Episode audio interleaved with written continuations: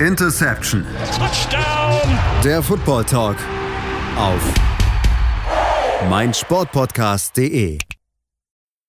Interception der Football Talk auf meinsportpodcast.de. Der Draft liegt jetzt auch schon hinter uns. Wir sind quasi mitten im neuen Ligajahr angekommen. Ähm, das erste Highlight, wie gesagt, den Draft haben wir jetzt auch schon hinter uns gebracht.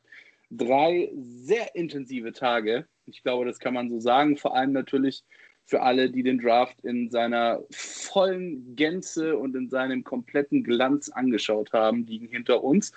Und dementsprechend ist natürlich an uns jetzt mal wieder ein bisschen ein Fazit zu ziehen.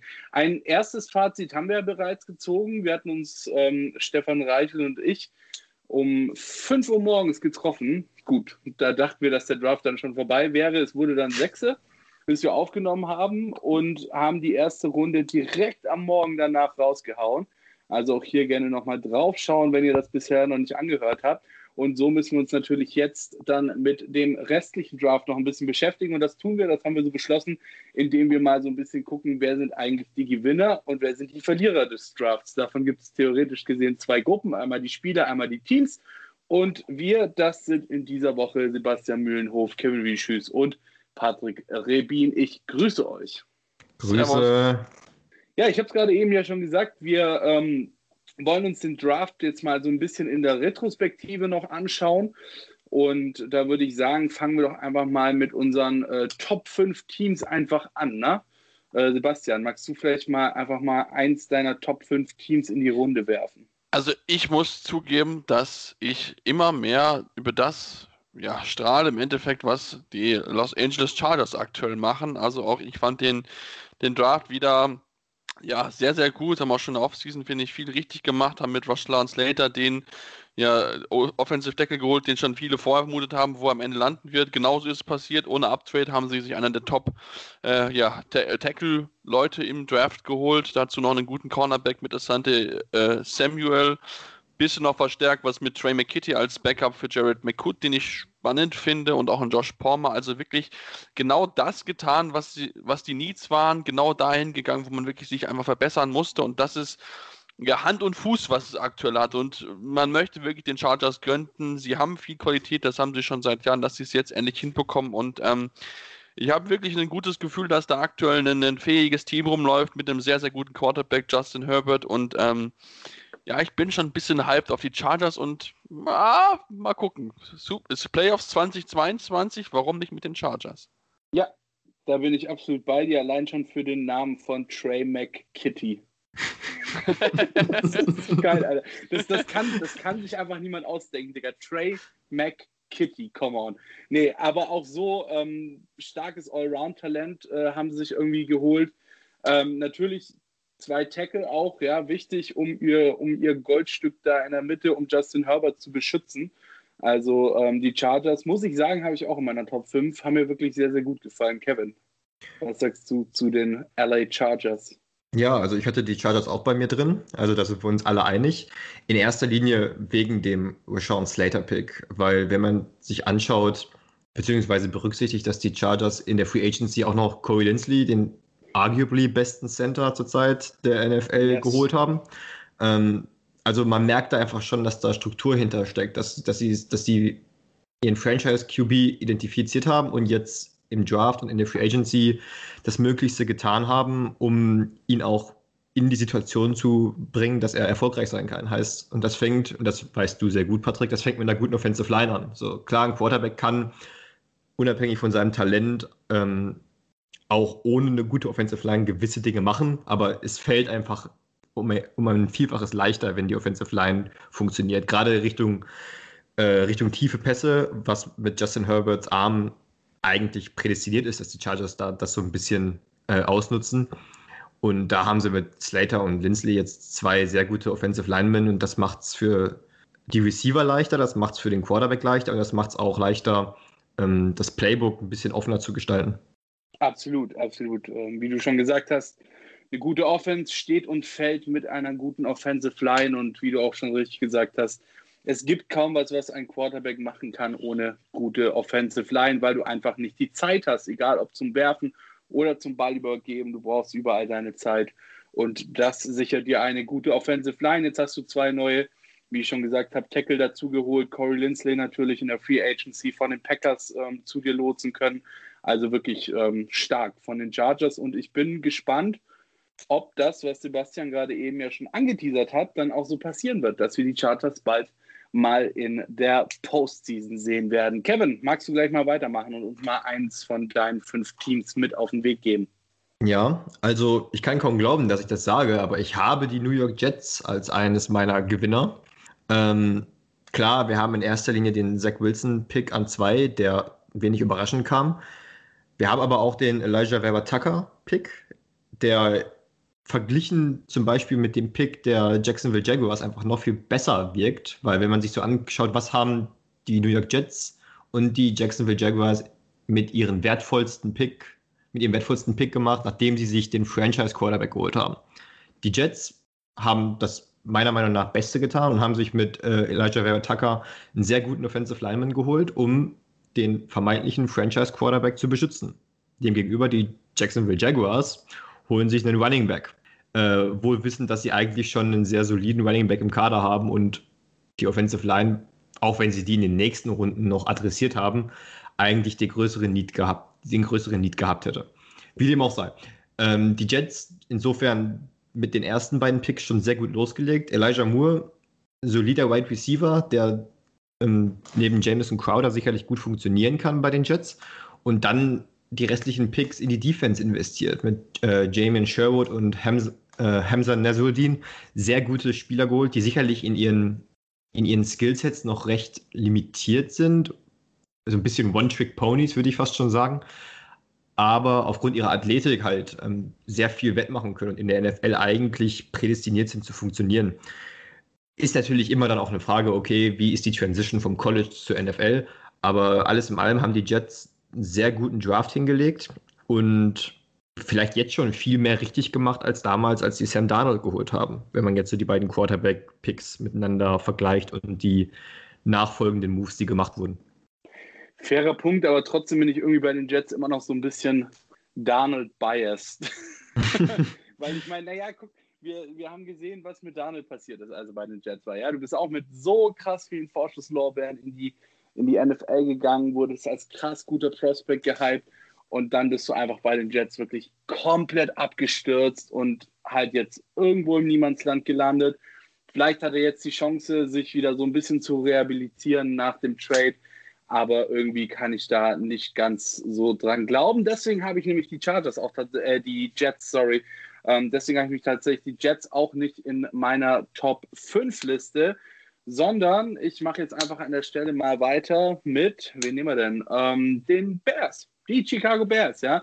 Du hast Justin Fields bekommen, kannst du definitiv nicht meckern. Einer der besten Quarterback Prospects, den du in dem Draft hättest bekommen können, ja.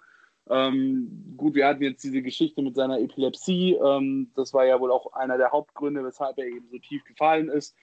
Ähm, natürlich, klar, ist ein Issue, aber ähm, man hat es ja auch gehört, dass eben auch seine Brüder damit gedealt haben, dass sich bei denen relativ gut gelegt hat, dass er eben auch im College das durchgestanden hat, trotz dieser Epilepsie, dass er Tabletten dann oder, oder Medikamente dagegen nimmt und es dadurch unterdrücken kann. Also insofern ähm, wird das, denke ich mal, jetzt nicht so der krasse Problempick werden.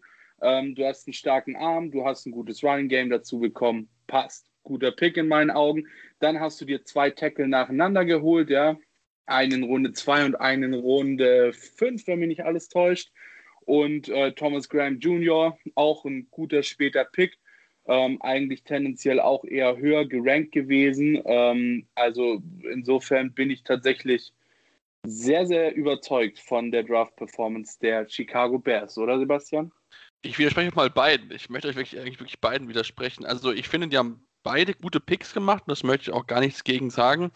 Bei mir ist halt bei, bei den Jets, da steht und fällt halt mit Zach Wilson. Ähm, wir wissen alle nicht, wie gut er gegen gute Teams spielen wird, weil das war halt so ein bisschen das Problem im College, dass er nicht so wirklich die starken Gegner gehabt hat und ähm, seien wir ehrlich, mit Bill Belichick, Brian Flores und Sean McDermott da hat er harte Konkurrenz schon innerhalb der Division an Trainern, die da auf ihn warten und nur darauf warten, ihn im ersten Jahr in der NFL zu zerlegen. Also das wird eine richtig harte Probe in seinem ersten Jahr und dafür hätte ich mir auch noch ein bisschen mehr für die Offensive Line gewünscht. Klar, man hat mit Elijah Vera einen wirklich tollen Mann geholt, also wirklich junges, junges gutes Talent, aber ähm, danach halt nichts mehr. Danach ist man viel Safety Cornerbacks gegangen, so gerade fünfte, sechste Runde.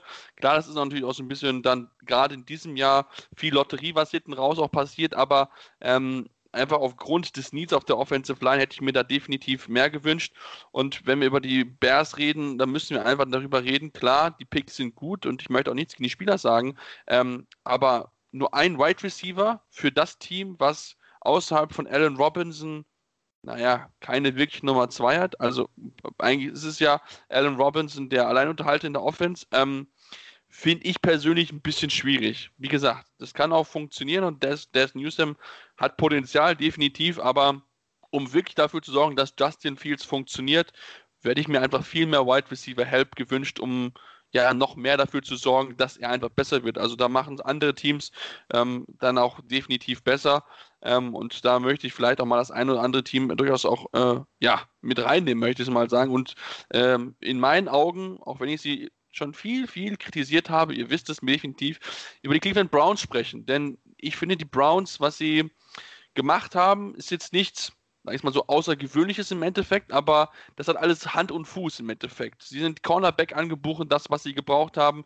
Dann haben sie mit äh, Jeremiah Owusu Koramoa äh, einen Linebacker genommen, den sie gebraucht haben. Dazu noch den Anthony Schwarz-Pick ähm, als möglichen Speedstar. Ähm, dann für den Fall, falls man wirklich äh, OBJ wegtraden sollte in diesem Jahr noch, was ich durchaus für realistisch halte und mich eigentlich sehr wundern würde, wenn es nicht passieren würde.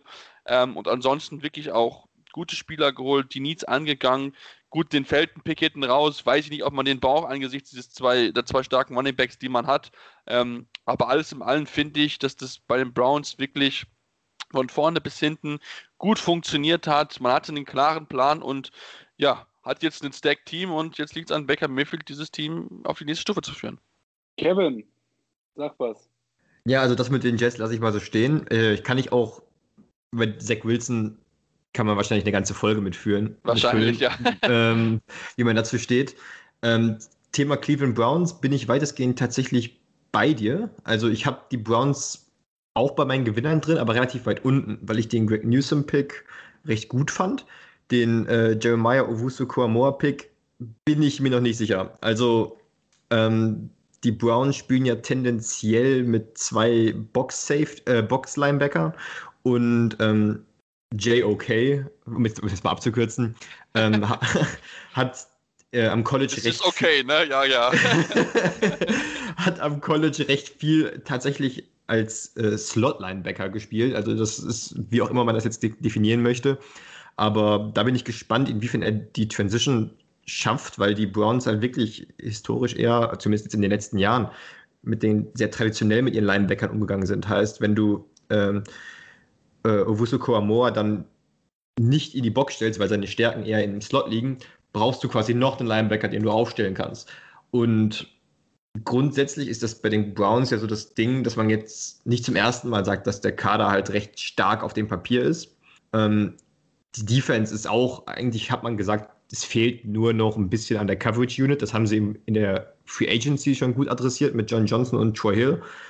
Ähm, und jetzt quasi auch mit dem Draft trotzdem bin ich nicht hundertprozentig davon überzeugt, einfach weil, weiß ich nicht, vielleicht schwingt auch einfach so ein bisschen mit, dass ich denke, es läuft wieder zu viel richtig bei den Cleveland Browns und das ist mir einfach, es ist mir einfach, da, geht es mir einfach nicht wohl mit, weil ich der Sache nicht traue, weil ich der Sache schon vor zwei Jahren nicht getraut habe, wo sie dann katastrophal underperformt haben. Und ja, deswegen, ich tue mich da, ich tue mich da bei den Browns schwer, aber rein vom Potenzial, was sie gedraftet haben, muss man da schon sagen, dass sie zu den Gewinnern zählen. Ich bin auch bei dir, Kevin. Ähm, aber ich finde, man sollte trotzdem anerkennen, wenn das gut gewesen ist, dann kann man das auch sagen. Wie gesagt, es muss dann halt auf dem Platz dann auch funktionieren. Also man kann ja, wir haben es ja bei den Chargers immer wieder gesehen, Top-Team, aber im Endeffekt hat es auf dem Platz nicht gestimmt. Deswegen, ja, liegt auch am Quarterback. Ja. Wobei, wobei du halt einfach, sorry, wenn ich da kurz dazwischen grätsche nochmal, wobei du halt bei äh, Jermusu, äh, Jeremiah Owusu Karamoa auch einfach sagen muss, dass er halt ein wirklich sehr talentierter äh, äh, Spieler ist. Er ist extrem athletisch und er kann halt vor allem auch mehrere Positionen einfach letzten Endes besetzen und ist variabel auf dem Feld so. Äh, und was halt auch noch dazu kommt, ist, dass er halt einfach an der Stelle, wo sie ihn dann gepickt haben, ja, Runde 2, Pick 52, auch ein ziemlicher, ziemlicher, ziemlicher ähm, Stil war letzten Endes, ja.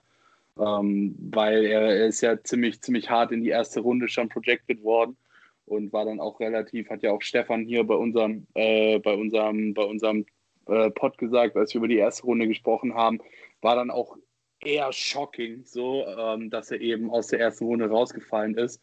Also insofern, ich habe die, ich die Cleveland Browns tatsächlich hier bei mir auch auf dem Zettel stehen, ähm, weil ich es einfach wirklich einen starken Draft fand, ja, auch overall talent-wise. Ähm, dann hast du auch noch äh, Tommy Toguai, ähm, der von, von Tag 2 auf Tag 3 gefallen ist, also auch nochmal ein Stil. Ähm, insofern haben sich da schon gut klar, wie gesagt, haben natürlich von, von ihren beiden Stils, JOK und äh, Toguai, ähm, profitiert, stark profitiert. Aber das würde ich Ihnen jetzt auch nicht ankreiden wollen. Also ich habe die Browns hier definitiv auch mit dabei. Kevin, du darfst weitermachen. Ach so, gut, gerne. Also, du wolltest ja noch was sagen, deswegen, ich hatte dich ja abgeschnitten. Ne, also, also im, im Grunde sind wir uns ja alle einig, dass auf dem Papier der Draft der, der Browns halt schon sehr stark ist.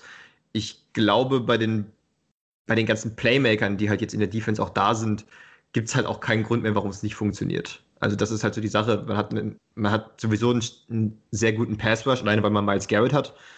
Ähm, man hat das starke Secondary, wo man sich auch ähm, schon in, in, der Free Agency dann eben, wie ich schon gesagt habe, gut verstärkt hat. Cornerbacks waren sowieso schon, äh, ich bin großer Fan von Greedy Williams, also da, die Cornerbacks waren sowieso schon stark. Dazu eben ähm, Denzel Ward, vielleicht einen der besten Cornerbacks der Liga.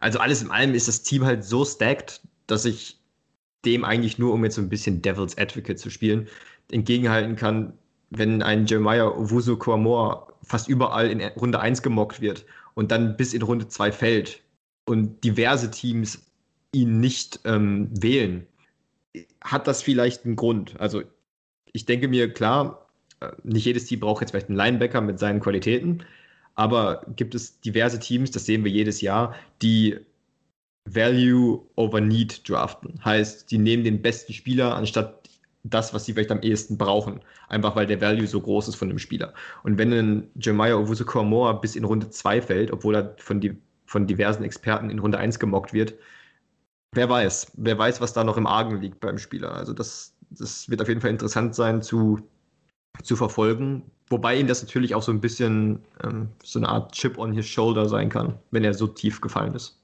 Ich sehe es schon. Ich sehe es schon. Sebastian und ich sind heute die Good Cops und äh, Kevin spielt. bist doch, bist doch einfach nur sauer, dass deine Giants hier nicht bei uns in den Listen auftauchen. So nämlich. Die, ja. die, die, die nenne ich nach der Pause. Freu dich schon mal drauf. die, die, das brennt mir schon auf der Zunge. Ich, ich halte mich bisher nur zurück. Kevin, ich sagte auf unseren Listen, damit meinte ich nicht die von dir Giants-Fan, Kollege, ja? so, Guter Punkt übrigens nach der Pause, denn wir gehen jetzt an der Stelle auch mal ganz kurz in eine kleine Pause und sind dann gleich wieder hier, wenn Kevin euch auf verlorenem Posten seine Giants als Draftwin verkaufen möchte. Bis gleich! Schatz, ich bin neu verliebt. Was? Da drüben. Das ist er. Aber das ist ein Auto. Ja, eben. Mit ihm habe ich alles richtig gemacht. Wunschauto einfach kaufen, verkaufen oder leasen. Bei Autoscout24. Alles richtig gemacht. Interception der Football Talk auf mein Sportpodcast.de. Wir sprechen hier heute über den Draft. Wie könnte es denn auch anders sein? Einmal haben wir schon über den Draft gesprochen, Stefan Reichel und ich. Den könnt ihr euch auch gerne nachhören. Da ging es um die erste Runde. Das war nämlich direkt in der Nacht nach der ersten Runde. Dieses Mal sprechen wir über den kompletten Draft und machen das Ganze in so einem Art Ranking in Anführungszeichen. Wir haben nämlich unsere Top 5, Bottom 5 Teams und Players nach dem Draft aufgelistet, die wir euch jetzt hier natürlich äh, wunderbar in einer Reihe vortragen werden.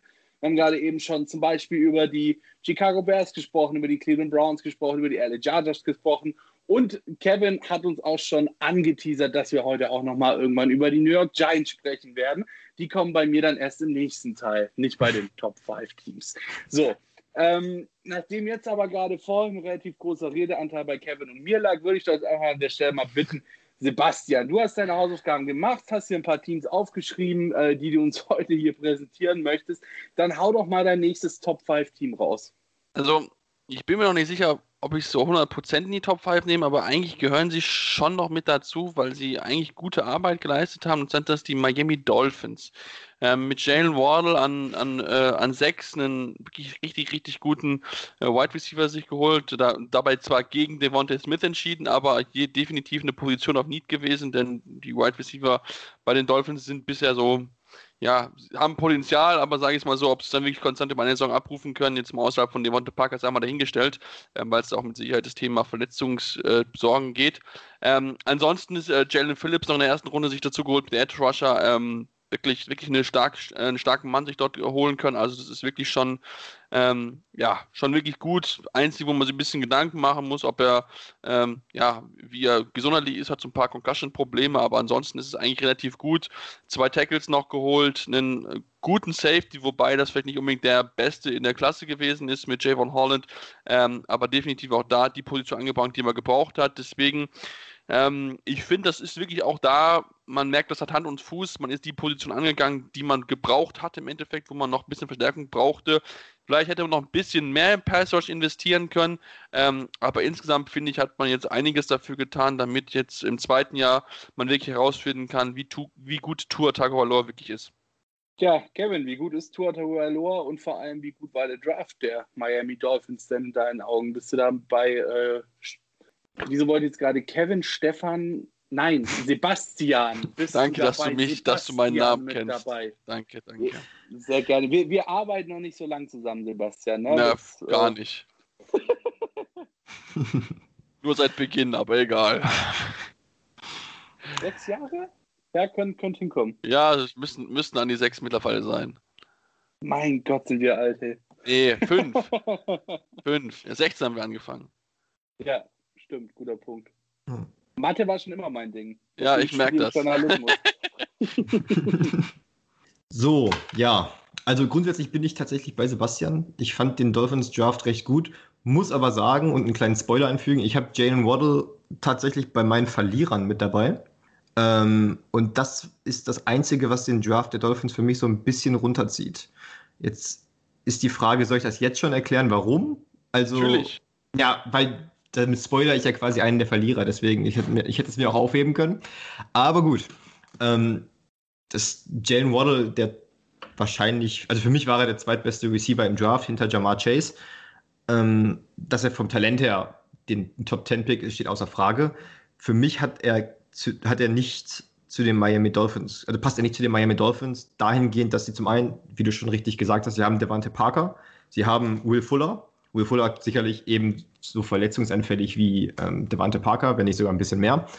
Aber rein vom Talent her haben sie gute Wide Receiver. So. Und das Problem ist, dass Tour Tagovailoa schon ein relativer First Read Quarterback ist. Also wenn man sich so die Highlights von ihm auch im College anguckt, sieht man, wenn seine First Read open ist, dann geht er nicht mehr groß durch seine Read Progression, sondern wirft halt den Pass zum erst, zur ersten Option. So. Und für mich stand fest mit dem Pick von Jalen Waddle, dass er so ein bisschen der Slant-Guy sein wird bei den, bei den Dolphins. So. Weil anders werden ihn die Dolphins kaum freigeschrieben kriegen, weil Tour eben auf seinem ersten Read hängt. Und ich erinnere mich an, vorm Draft wurde Jalen Waddle gefragt, welchen Quarterback er bevorzugt hat, Mac Jones oder Tour. Da kam relativ schnell Mac Jones, weil er unter Mac Jones einfach auch viel besser eingesetzt wurde, viel äh, seine Stärken besser einbringen konnte. Und ich habe so meine Zweifel einfach, dass das unter Tour funktioniert. Ich kann falsch liegen. Tour kann auch in seinem nächsten Jahr jetzt komplett alles, äh, alles abreißen und wirft plötzlich Deep Balls und äh, Jalen Waddle kann seine Stärken als Deep Threat und äh, in der Separation richtig gut einbringen. Aber da habe ich eben meine Zweifel und das zieht für mich den Miami Dolphins Draft so ein bisschen runter, weil ich der Meinung bin, ja, man braucht, also einen Receiver wie ähm, Jalen Waddle schadet nicht, aber hätte man nicht da eher andere Needs adressieren können, vielleicht sogar Penny Sewell, so, ähm, wäre eine Option gewesen, so um die Offensive Line noch zu stärken. Da hätte man, glaube ich, definitiv nichts falsch gemacht mit so einem Generational Talent. Aber ja, das ist so eigentlich der einzige Kritikpunkt, den ich am Draft der Miami Dolphins habe. Aber Gut, ich meine, online haben sie ja. Oh, Kurze Nachfrage. Für dich ist der Spieler der Verlierer, nicht die Franchise, ja? Nein, nein, der Spieler. Okay, gut, ja. Das kann man so unterschreiben, würde ich sagen.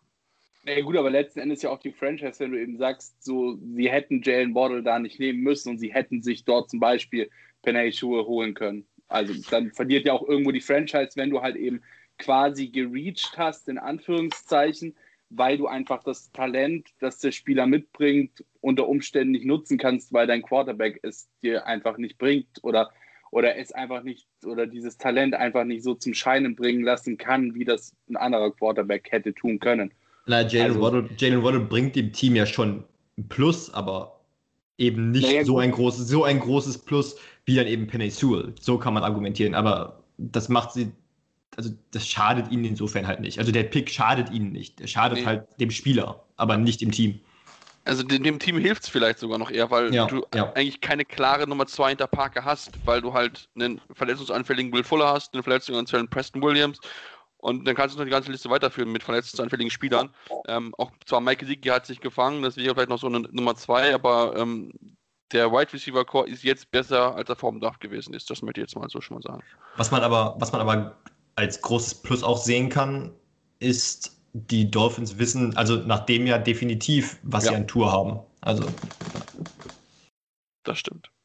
Wunderbar. Ja, sie haben sich ja auch durchaus in der O-Line verstärkt. Runde 2, Pick 42, Liam Eichenberg, Ta äh, äh, Offensive Tackle.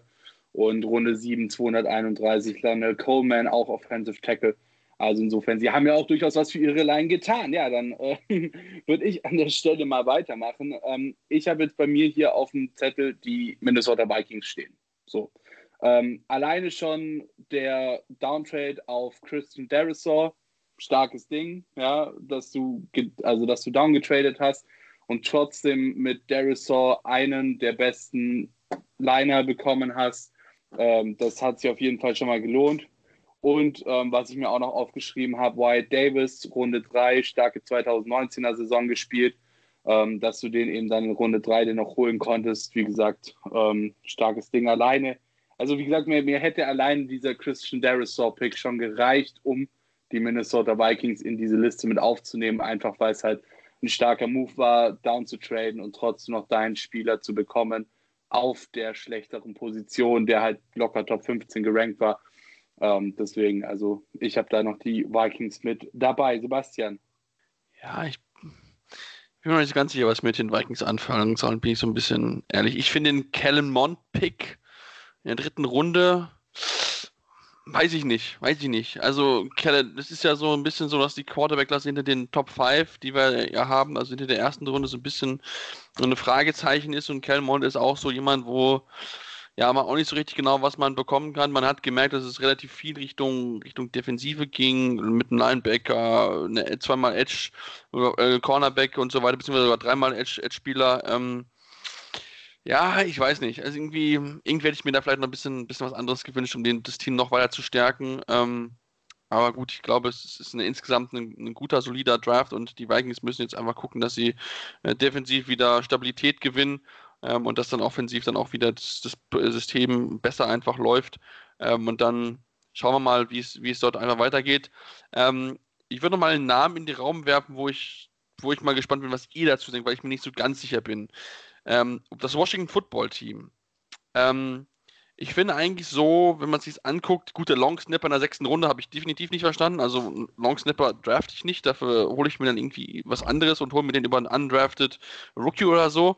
Deswegen habe ich das da nicht verstanden, wo man sich mit äh, Cameron Cheeseman, also scheinbar ein Mann, der Käse mag, ähm, ähm, sich da jemanden geholt hat. Der geborene Packer. ja, eigentlich schon. Also wirklich, eigentlich wäre es der geborene Packer-Spieler gewesen. Ähm, aber jetzt bei, bei Washington. Ähm, Jamin Davis, ob man einen Linebacker da nehmen muss, weiß ich nicht. Man hat auch nicht wirklich sich für einen Quarterback entschieden. Also das zeigt wirklich, dass man auf die internen Battle, den man da jetzt hat, da aufbauen möchte und dann gucken möchte, wer am Ende dort ra- siegreich rauskommt. Ähm, der Cosmi-Pick hat mir gut gefallen, auch der Cornerback Benjamin St. Justi. Der Nami Brown könnte, könnte ein Stil werden mit einer 82. Ähm, also so, so sneaky good würde ich es mal bezeichnen, wo man äh, noch nicht so genau weiß. Ich glaube, wie bei vielen einfach auch. Ähm, das wird sich, glaube ich, einfach entwickeln müssen. Ich wollte ganz kurz, bevor ich, ähm, bevor ich, bevor ich das hier weiterlaufen lasse, ich wollte noch ganz kurz nochmal auf den Calmont-Pick von den äh, Vikings zu sprechen kommen. Ähm, ja, ich gebe dir da vollkommen recht, aber ich glaube, das Problem bei dem Draft generell war halt, dass er an richtig krassem Quarterback-Talent einfach nicht so tief war. Ja, du hattest so deine vier, fünf wirklich starken und herausragenden Quarterbacks, die sich ja auch wirklich dann so diesen, dieses, dieses Battle auch um, um den dritten Pick ähm, geliefert haben. Ende hat Zach Wilson gewonnen, aber du hattest halt eben auch noch Justin Fields mit dabei, du hattest Trey Lance mit dabei, du hattest Mac Jones mit dabei. Ähm, deswegen, also Quarterbacks bin ich jetzt tatsächlich bei dem Draft mal so ein bisschen oder auch jetzt bei der Bewertung mal so ein bisschen vorsichtig gewesen, weil du einfach nicht so diese krass tiefe Quarterback-Klasse hattest. So, du hattest deine vier, fünf Top-Dinger und dann kam erstmal lange nichts. Ähm, deswegen war ich da jetzt erstmal so ein bisschen vorsichtig in der Bewertung. Kevin. Ja, vielleicht auch zum, zum Kellen Mond-Pick. Ähm, für mich war es so ein bisschen ein zweischneidiges Schwert, weil ich einerseits den Pick verstehen kann, andererseits aber doch äh, mich am Hinterkopf gekratzt habe und mich gefragt habe, was die Vikings eigentlich jetzt genau für ein, für ein Team sein wollen. Weil du mit Kirk Cousins ja jetzt nicht den schlechtesten Quarterback hast. Du, du hast sicherlich, ist er nicht augenscheinlich die Langzeitantwort mehr. Ähm, aber die Vikings sind in so einer Twilight Zone zwischen, okay, wir wollen jetzt schon irgendwie gewinnen, aber irgendwie auch nicht weil das Team dann doch sehr viele Baustellen hat. Und da habe ich mich bei dem Pick gefragt, okay, ja, schön, du gibst jetzt deinem Quarterback, der sicherlich auch nicht, nicht mehr, wie, gesagt, wie schon gesagt, die Langzeitantwort ist, gibst du jetzt ein bisschen Druck, indem du sagst, hey, wir haben hier einen jungen Quarterback, um den wir gegebenenfalls den Rebuild einleiten können.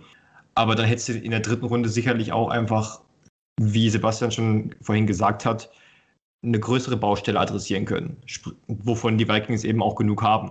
Ähm, insofern das zu den Vikings. Zum Washington Football Team, ja, also ich fand auch, es war ein solider, ein solider Draft einfach.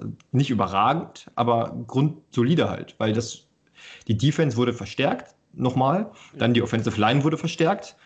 Dass das Steckenpferd sowieso die Defense sein würde, wussten wir. Ähm, insofern kann das nicht schaden, wenn du da noch zusätzliche Tiefe und Qualität äh, gewinnst.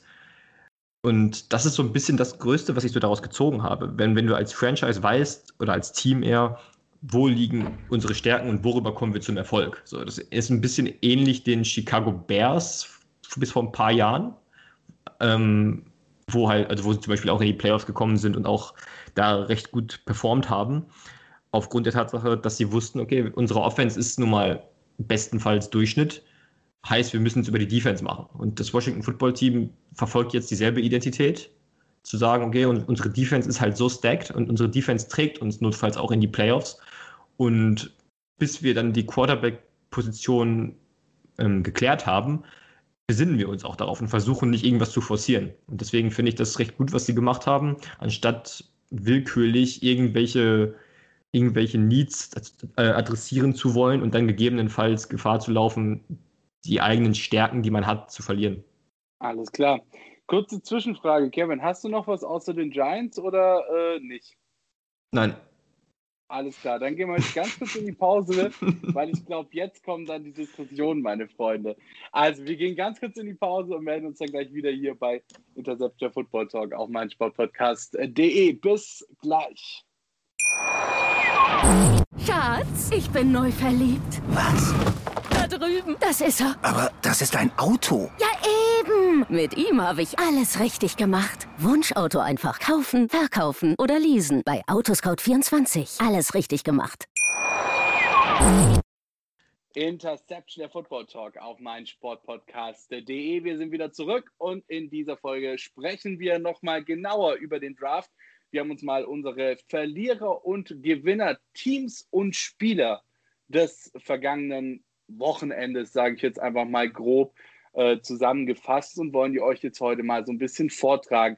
Jetzt haben wir gerade eben schon drüber gesprochen, ähm, dass das nächste Team, das Kevin uns hier als ähm, Gewinner verkaufen möchte, ähm, umstritten ist in dieser Position.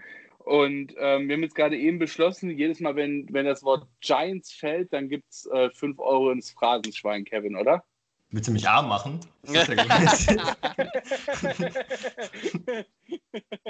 Nein. So, Kevin, äh, du hast die New York Giants als Gewinner, dann leg doch mal los. Ja, also ich gebe gerne zu, dass ich da ein bisschen behaftet bin. Deswegen seid ihr ja auch da, um das ein bisschen in, in, Relation anzusetzen. Aber ich bin trotzdem der Meinung, dass die Giants einen sehr guten, einen sehr guten Draft abgeliefert haben.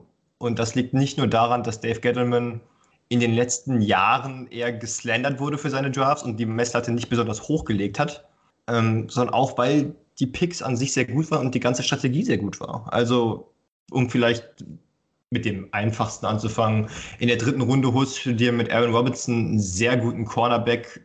Wie schon gesagt, in der dritten Runde heißt, der Value ist recht hoch dafür, dass du in der dritten Runde so jemanden geholt hast. Die Cornerback-Position ist bei den Giants eigentlich sehr gut besetzt, aber Tiefe schadet da halt nicht. Gerade weil du Leute wie Sam Beal oder unter anderem hast, die, wo du nicht weißt, ob sie überhaupt noch Teil der Giants sein werden in der nächsten, äh, in der nächsten Saison oder in der langfristigen Zukunft.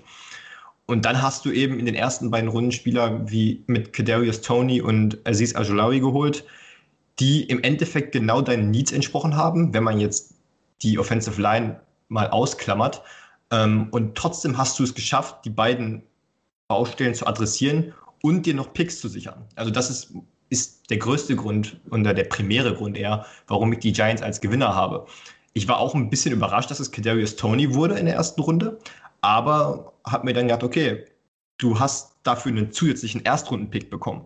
Dafür, dass du einen Spieler bekommen hast, dann an, an 20, den du wahrscheinlich sowieso wolltest. Und dafür war der Value halt unfassbar groß. Also Kadarius Tony passt von seinen Anlagen her, ist sicherlich noch ein sehr roh, ein sehr roher Spieler, aber passt in, in das, was die Giants brauchen. Sie haben mit ähm, Kenny Golladay den Deep Threat, so, den du den Ball einfach in One-on-One-Situations zuschmeißen kannst. Du hast mit äh, Darius Slayton dieses One-Trick-Pony, das eigentlich auch nur Go-Routes laufen kann, vielleicht auch noch ein paar Posts und, und Corner-Routes. Und du hast mit Sterling Shepard jemanden, der so für die Intermediate Routes sehr gut ist. Aber dieser, dieser, dieser Slot-Guy, dem der auch dem du einfach mal den Ball über einen Slant geben kannst und der dann daraus viel, viel machen kann, der hat dir gefehlt. Und den hast du jetzt mit Kadarius Tony bekommen. Aziz Ojulawi passt insofern gut, weil du sowieso auf Edge dringenden, dringenden Bedarf hattest.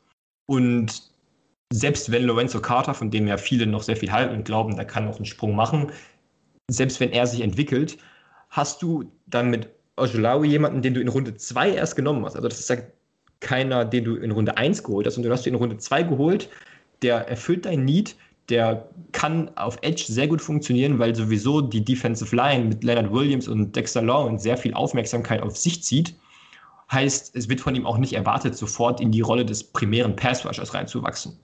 Und das alles unter den Deckmantel, wie ich jetzt schon gesagt habe, dass du dir zusätzliche Picks durch diese zwei Downtrades ähm, gesichert hast. Heißt, du bist jetzt nicht nur gut aufgestellt für, das, für die kommende Saison, sondern auch für den Draft 2022 unter der Prämisse, dass Daniel Jones vielleicht nicht die Antwort auf Quarterback ist und du gegebenenfalls nach oben traden musst, um einen sehr guten Quarterback zu draften. Denn der Pick der Bears, unabhängig davon, ähm, dass man den eigenen Erstrunden-Pick hat, hat man jetzt auch einen Pick der, der Bears, der eventuell sehr, seinerseits sehr recht, schon recht hoch sein kann. Weiß ich nicht, 11, 12 vielleicht, je nachdem, wie die Bears abschneiden. Und dann hast du zwei gute Erstrunden-Picks, die du vielleicht einsetzen kannst. Und das alles zusammengenommen, da weiß ich ehrlich gesagt nicht, wie man die Giants da nicht als Sieger sehen kann. Sicherlich haben sie keinen überragenden Pick gemacht, wo man jetzt sagt, okay, das ist jetzt ein franchise-changing Move, aber sie waren von vornherein jetzt nicht unbedingt in der Situation, wo ich gesagt hätte, so ein Spieler, der auch ein großes Need gewesen wäre, wäre da gewesen. Klar, wenn du Penny Sewell hättest haben können für die Offensive Line, okay, über Rashawn Slater hätte man nachdenken können, wobei ich da argumentiere, du hast erst letztes Jahr einen Left Tackle genommen. Also für mich war der Giants Draft als Ganzes sehr gut, auch in den späteren Runden. Und ja, da muss man auch, finde ich, mal Dave Gettleman loben, dem es ja nie daran gefehlt hat, Talent richtig zu evaluieren, sondern eher daran, es so falsch einzuordnen, dass er dann gegebenenfalls reached. Ja, gut, aber ich meine, du hast jetzt ja relativ viel auch über äh, Kadarius Tony, also Young Joker, wie sein Rappername ist, ähm, gesprochen. Und ähm, ich weiß gut, ich finde es halt durch dieses Young Y-U-N-G, das, äh, das, das deutet schon auf Trap-Rap hin. Ähm, deswegen gewinnt ihr leider schon nicht, sorry, my bad. Ähm, nein, aber nein, ähm, ich meine, du hast jetzt sehr, sehr viel Gutes über ihn gesagt. Du hast dabei aber halt ausgeklammert, dass er erst am Quarterback angefangen hat, zum Beispiel Wide Receiver zu spielen. Ja? So heißt, er spielt die Position noch nicht wirklich lange, ähm, hat an der Highschool Quarterback gespielt und ich weiß halt jetzt auch nicht, ob Daniel Jones unbedingt ein Quarterback ist, ähm, der dir das Wide Receiver Spielen beibringen kann. Weißt du, wie ich meine? So, ähm, das ist halt mal der eine Punkt. Dann hast du gemeint, klar, hey, wenn wir Pinel äh, Sewell bekommen hätten, dann hätten wir den natürlich genommen. Jo, Digga, ihr habt nicht einen einzigen O-Liner in diesem Draft genommen. So. Wenn ihr Need auf O-Line hattet, äh, warum nehmt ihr dann keinen einzigen O-Liner? Äh, das erschließt sich mir halt auch nicht so ganz, weißt du, wie ich meine? Und also wie gesagt, ich finde halt einfach den, den Kadarius Tony-Pick finde ich zu hoch vor allem. Ähm, an 20 einen Wide Receiver zu nehmen, ähm, der noch nicht mal voll entwickelt ist in seinem Wide Receiver Spiel und dann eben keinen, sage ich jetzt mal, Star oder, oder zumindest Veteran und sehr guten Quarterback bei dir zu haben, der diesen Spieler dann auch noch entwickeln kann, ähm, weil er ihm halt eben dadurch hilft, dass er ein verdammt guter Passer ist oder ähm, dass, er, dass er ihn einfach auch mental weiterbringen kann, weil er schon so viel Erfahrung hat und sonstiges weiß ich halt ehrlich gesagt nicht, ob ich jetzt Kadarius Tony an 20 unbedingt als Win verkaufen wollte. Also ich, ich, ich möchte auch jetzt nicht sagen, dass er, ich glaube, bei vielen Experten war er äh, Wide Receiver Number 5 oder sowas insgesamt. Sicherlich ist der Pick jetzt nicht, du hättest auch an eine andere Richtung gehen können. Und er ist noch ein sehr, halt ein rohes Talent und eigentlich solltest du in der ersten Runde nicht nur darauf gehen, Heißt, ich kann diesen Einwand durchaus verstehen. Für mich wird vieles dadurch relativiert, dass du eben downgetradet hast. So. Und dass du mit Kadarius Tony immer noch einen sehr guten Spieler bekommen hast, der von dem auch nicht erwartet wird, dass er jetzt sofort Wide Receiver 1 oder Wide Receiver 2 ist. Und das ist eben die Sache. Du hast Need over Value gedraftet. Und das kann ich respektieren, weil die Giants mit, ich möchte ihn jetzt nicht slandern, aber Saquon Barkley jemanden genommen haben vor ein paar Jahren, was klar Value over Need war. Und die Zeche bezahlst du heute noch, indem du den Spieler genommen hast, der von seinen reinen Fähigkeiten her der vielleicht beste war im ganzen Draft, den du aber eigentlich nicht unbedingt gebraucht hättest.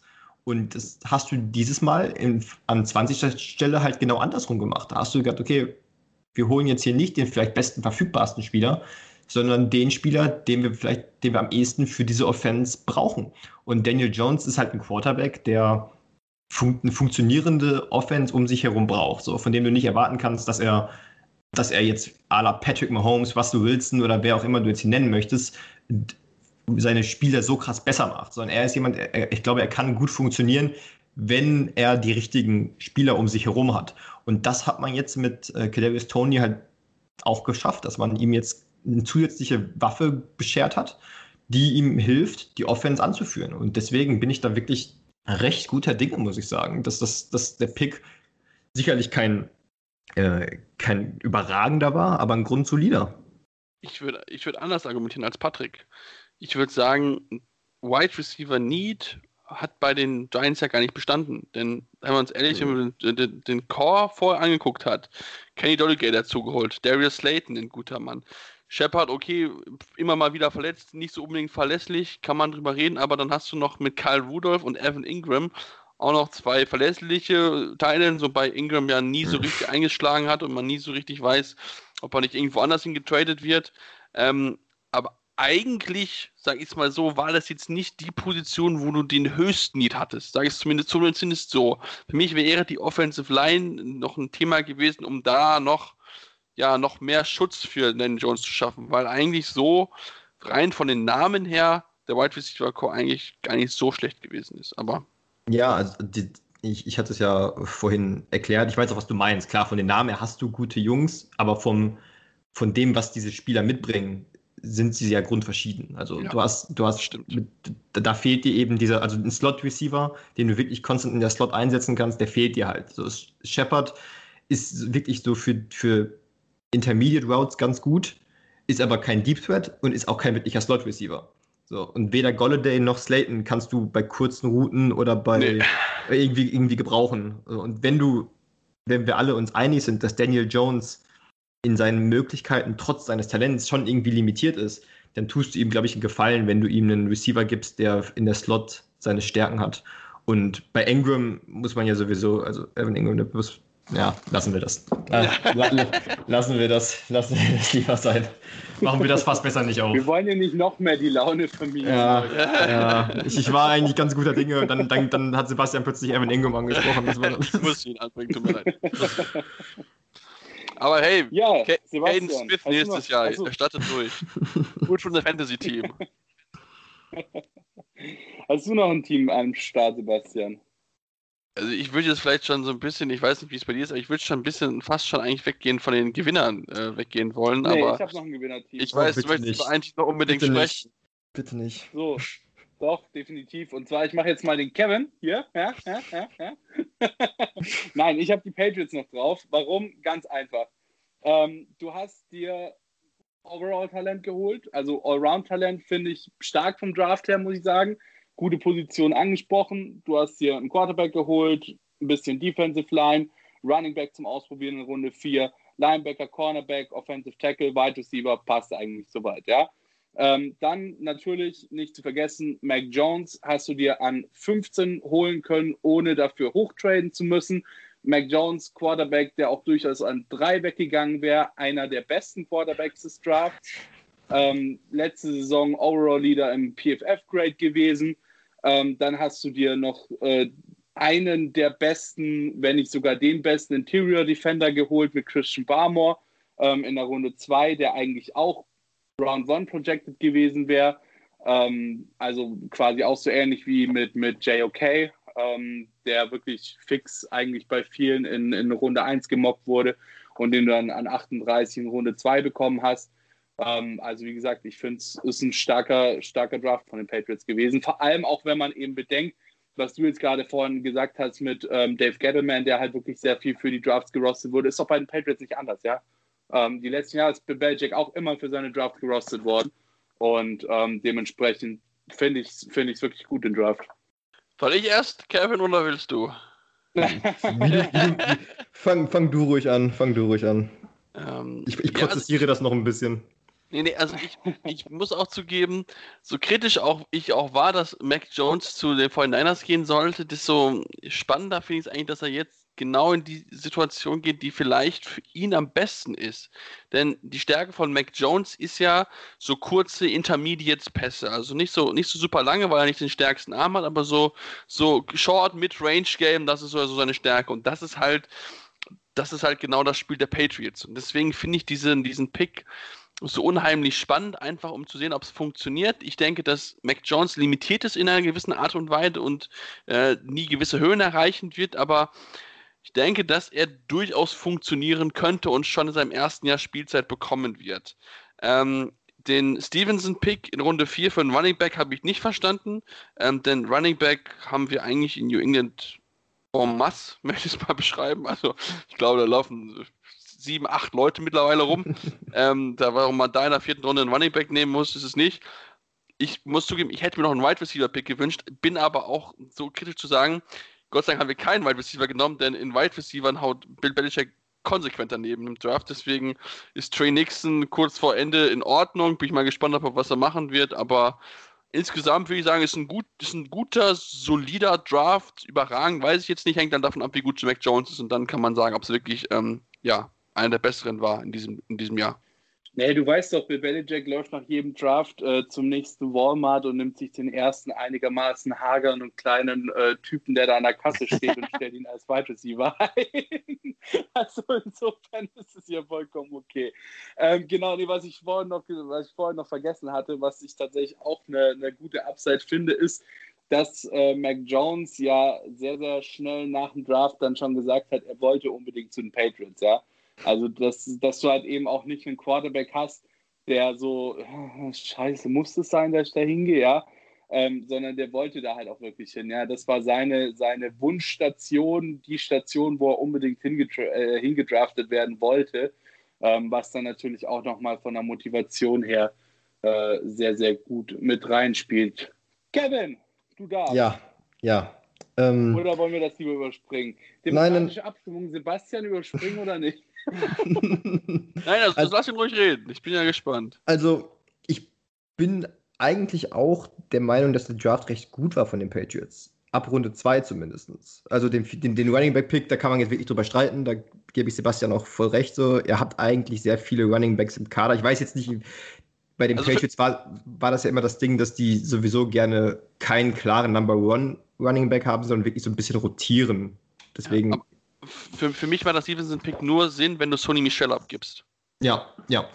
Ähm, davon gehe ich aber, also gehen wir ja wohl nicht ich aus. Ich auch, ja, gehen glaube ich alle also, aus, ja. Also, bei Mac Jones ist das Ding, ich habe von Grund auf nicht verstanden, woher dieser, dieser, dieses Gerede kam, dass er an drei zu den Niners geht. Also, für mich ist Mac Jones ein Quarterback, der sicherlich seine Qualität mitbringt, der von seinen Anlagen her aber Pocket, ein klassischer Pocket-Passer ist, was sowieso schon nicht wirklich Sinn gemacht hätte bei Kyle Shanahan. Also das hätte mich stark überrascht, wenn sie so jemanden genommen hätten. Positiv ist, dass die Patriots für ihn nicht hochtraden mussten. Also es ist nicht so, dass die ja. Patriots irgendwie was aufgeben mussten, um ihn zu kriegen. Für Mac Jones ist die Situation an sich gut, weil er bei einer der am besten geführten Organisationen der Liga ist. So, also ein stabileres Umfeld kannst du eigentlich nicht haben, inklusive des besten Head Coaches aller Zeiten. Also das alles spielt ja mit rein. Also wenn er unter Bedingungen funktionieren kann, so von den Strukturen her, dann eigentlich in New England warum ich den Pick ein, äh, warum ich den Pick nicht mag, ist, weil er nun mal bei Alabama ein verflucht gutes Team um sich herum hatte. Also ein, ein Team, so wenn du es dir, wenn du es dir bei Madden oder beim, bei NCAA zusammenstellen könntest, so, dann wäre das schon sehr nah dran an dem, was Mac Jones bei Alabama hatte. Alabama hat immer, auch, das war ja auch bei Tour das Argument, wo man gesagt hat, ja, okay, aber mit den Mitspielern ist es auch nicht so schwer. So, und bei Mac Jones wird das augenscheinlich so ein bisschen unter den Teppich gekehrt, wie gut diese Mitspieler eigentlich waren. Nicht zuletzt hatte er eben Jalen Waddle als Receiver. So. Und, und bei den Patriots sicherlich läuft da auch der ein oder andere talentierte Spieler rum, aber es ist halt eine ganz andere Offense. So, das ist eine, wir haben nach dem, nach dem, nach der Free Agency darüber gesprochen, dass viel mit, äh, über die Titans gearbeitet wird. Dass der Wide right Receiver Core an sich gar nicht so stark ist, sondern dass es eher so ein ja, grundsolider, grundsolider, grundsolide Picks, ähm, ähm, Spieler, die irgendwie dann schon als Kollektiv funktionieren. So, da weiß ich nicht, ob man einem Mac Jones dann Gefallen tut, wenn man dann von ihm erwartet, da irgendwie dann viel mitzumachen. Also er hat ja den Vorteil, er muss nicht starten. Ich weiß nicht, ob, er erwartet, ob ihr erwartet, dass er sofort startet oder zeitnah startet. Aber das beste Szenario ist wirklich, wenn er lange warten kann und sitzen kann und dann am Ende der Saison vielleicht erste NFL-Erfahrung, also Pflichtspielerfahrung sammeln kann, weil ich nicht glaube, dass er mit diesem Kader viele Siege holen kann. Also er scheint ein bisschen undankbar für einen, für einen Rookie mit so einem Team, mit so einer Offense eher Bill Belichick hin oder her arbeiten zu müssen. Ja, wobei, also ich weiß nicht, ich finde, da, da redest du die Patriots auch wirklich extrem klein. Also du tust ja, du tust wirklich gerade so, als ob die Patriots da die, die, die äh, undrafted Free Agency Signings der, der anderen Teams irgendwie aus dem letzten Jahr zusammengekehrt und als Offensive aufgestellt hätten. Ja. So. Also so schlimm finde ich es jetzt nicht. Ähm, ich meine, klar, es ist jetzt keine, keine extrem krasse Offensive so, aber jetzt auch keine äh, äh, weiß ich nicht, der drei, der drei schlechtesten Offensiven. Ja, aber, so. Ich meine, alleine, alleine, ja, aber ganz kurz, alleine schon aufgrund der Tatsache, was Sebastian ja vorhin angesprochen hat, dass er eben vor allem diese kurzen Pässe, diese kurzen Routen gerne nimmt und anwirft. Ähm, und was machst du denn, wenn du mit einem Two-Titans-Set spielst? Die Titans laufen dir keine tiefen Routen durchs ganze Spielfeld durch. Heißt, du hast da auf jeden Fall schon mal eine gute Anspielstation für ihn, indem du eben deine Titans spielst. Und nachdem Bill Belichick ja sehr gerne diese, diese Two-Titan-Sets spielt, ähm, hast du eben auch eine sehr große Chance drauf, dass diese Two-Titan-Sets gespielt werden und dann hast du eben zwei starke Titans mit am Start. The, wenn, sie, the, wenn sie fit sind. Der Unterschied zwischen äh, Mac Jones und jetzt zum Beispiel Cam Newton ist allerdings, dass Cam Newton immerhin noch die Komponente mitbringen würde, selbst zu laufen. Wenn du einen Mac Jones als Rookie, wie gesagt, ich setze das in Relation dazu, dass er Rookie ist, wo du weißt, wo seine Stärken sind und dass du den Rookie eigentlich am ehesten in Situationen packst, wo er sich auf seine anfänglich, anfänglichen Stärken besinnen kann, da tust du ihm halt keinen Gefallen. Weil du, weil jeder jetzt quasi weiß, wie die Patriots offensiv spielen wollen. Und wenn du dann noch Mac Jones reinschmeißt, der auch nur diese Intermediate Routes primär spielen kann oder anwerfen kann, dann tust du ihm halt keinen Gefallen. Das, da, das ist so mein Punkt. Ich, ich, will, ich will, dass die Offense an sich ist stimmig. Wenn du, wenn du es schaffst, über einen Quarterback, der schon mehr Erfahrung hat oder der einfach von seinen Fähigkeiten her breiter aufgestellt ist, weil er mehr Erfahrung hat, ähm, dann kannst du da auch Spiele mitgewinnen. Aber für einen Rookie finde ich dann trotzdem eine sehr undankbare Situation, einfach weil er, weil die Defenses ihm das, was er sehr gut macht und worauf diese Offense in erster Linie ausgelegt ist, das werden sie ihm wegnehmen. Definitiv. Ja, Sebastian, bin, du noch ein letztes Wort. Ja, ein, ein letztes Wort. Ja, ich bin, wie gesagt, ich bin sehr, sehr gespannt. Also ich, ich sehe auch, ich sehe Kevins Punkt und ich meine, es ist, glaube ich, nicht sogar dieses Jahr ein Rekord aufgestellt worden von den meisten Spieler einer Universität, die in der ersten Runde gegangen sind von Alabama mit sieben oder sechs oder sieben. Ja. Genau, sechs Spieler, genauso viele wie die University of Miami im Jahr 2004. Genau, also das spricht ja dafür, dass er ein gutes Team hat und da hast du definitiv einen Punkt angesprochen, der, den man, wie gesagt, einfach abwarten muss. Ich, ich bin auch bin schon ein bisschen hype, muss ich zugeben. Ich bin aber auch natürlich zu sagen, okay, es, es wird sich zeigen, es hängt davon ab, wie alles zusammenspielt und so. Er kann funktionieren, er, er meine, sagen wir so, er muss nicht diesen weißt du, dieses mega große Talent sein, um im Endeffekt ein gutes System nach oben zu finden. Er muss einfach nur ein solider Game Manager sein. Ob er das sein kann, das wird sich zeigen. Ich denke, dass schon Cam am Anfang starten wird und dass man einfach dann sehen wird, wie sich Mac Jones entwickelt und wie schnell auch die Offense lernt, die ja keine einfache ist in New England. Das hören wir ja immer wieder. Ähm, und dann schauen wir einfach mal. Also ich meine, wir können jetzt darüber spekulieren, wie gut er sein wird lass ihn einfach dann spielen, dann wissen wir, ob er den Pick wert war oder im Endeffekt nicht. Also auf jeden Fall ist er schon mal der höchstgepickte Quarterback von Bill Belichick ever. Kann er nicht jeden draften Star an 199 geboren werden? ich glaube, er ist überhaupt sein erster Quarterback in der ersten Runde, den er je genommen hat. Gut, okay, wenn du halt 20 Jahre mit Tom Bates arbeitest, ist kein Wunder. Ich wollte sagen, du hattest halt einfach nie Need auf Quarterback. so, wir gehen nochmal ganz kurz in die Pause. Ihr könnt nochmal eure Ohrmuscheln ganz kurz entspannen und dann sind wir gleich wieder da. Und dann geben wir euch auch unsere schlechtesten Teams mit auf den Weg. Bis gleich. Schatz, ich bin neu verliebt. Was? Da drüben. Das ist er. Aber das ist ein Auto. Ja, eben. Mit ihm habe ich alles richtig gemacht. Wunschauto einfach kaufen, verkaufen oder leasen. Bei Autoscout24. Alles richtig gemacht.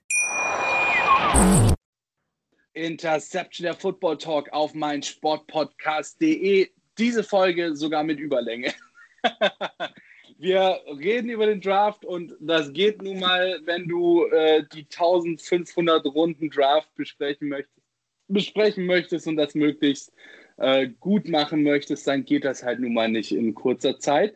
Dementsprechend haben wir dieses Mal ein bisschen Überlänge, aber ich glaube, das ist jetzt auch nicht unbedingt schlimm, denn jetzt sprechen wir mal noch über unsere Bottom-Teams, ja, die Teams, die unserer Meinung nach am schlechtesten performt haben im vergangenen Draft. Ich würde da jetzt einfach mal anfangen und ein Team in die Runde werfen, das auch relativ schnell abgehandelt sein dürfte.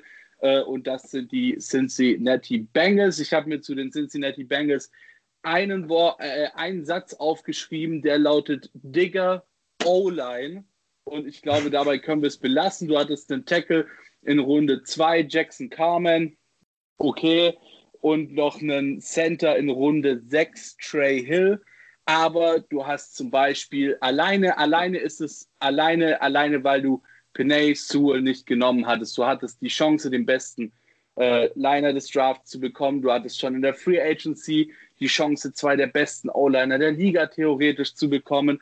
Und auf deiner Bank, beziehungsweise in dem Fall zu Hause, sitzt ein Quarterback, der immer noch fucking Knieschmerzen hat, weil er letztes Jahr in elf Spielen die meisten Quarterback-Hits eingefangen hat, die meisten Quarterback-Sechs eingefangen hat, weil deine O-Line einfach komplett dysfunktional ist und du bekommst es nicht geschissen, dir über die Free Agency und über den Draft eine vernünftige O-Line zusammenzustellen.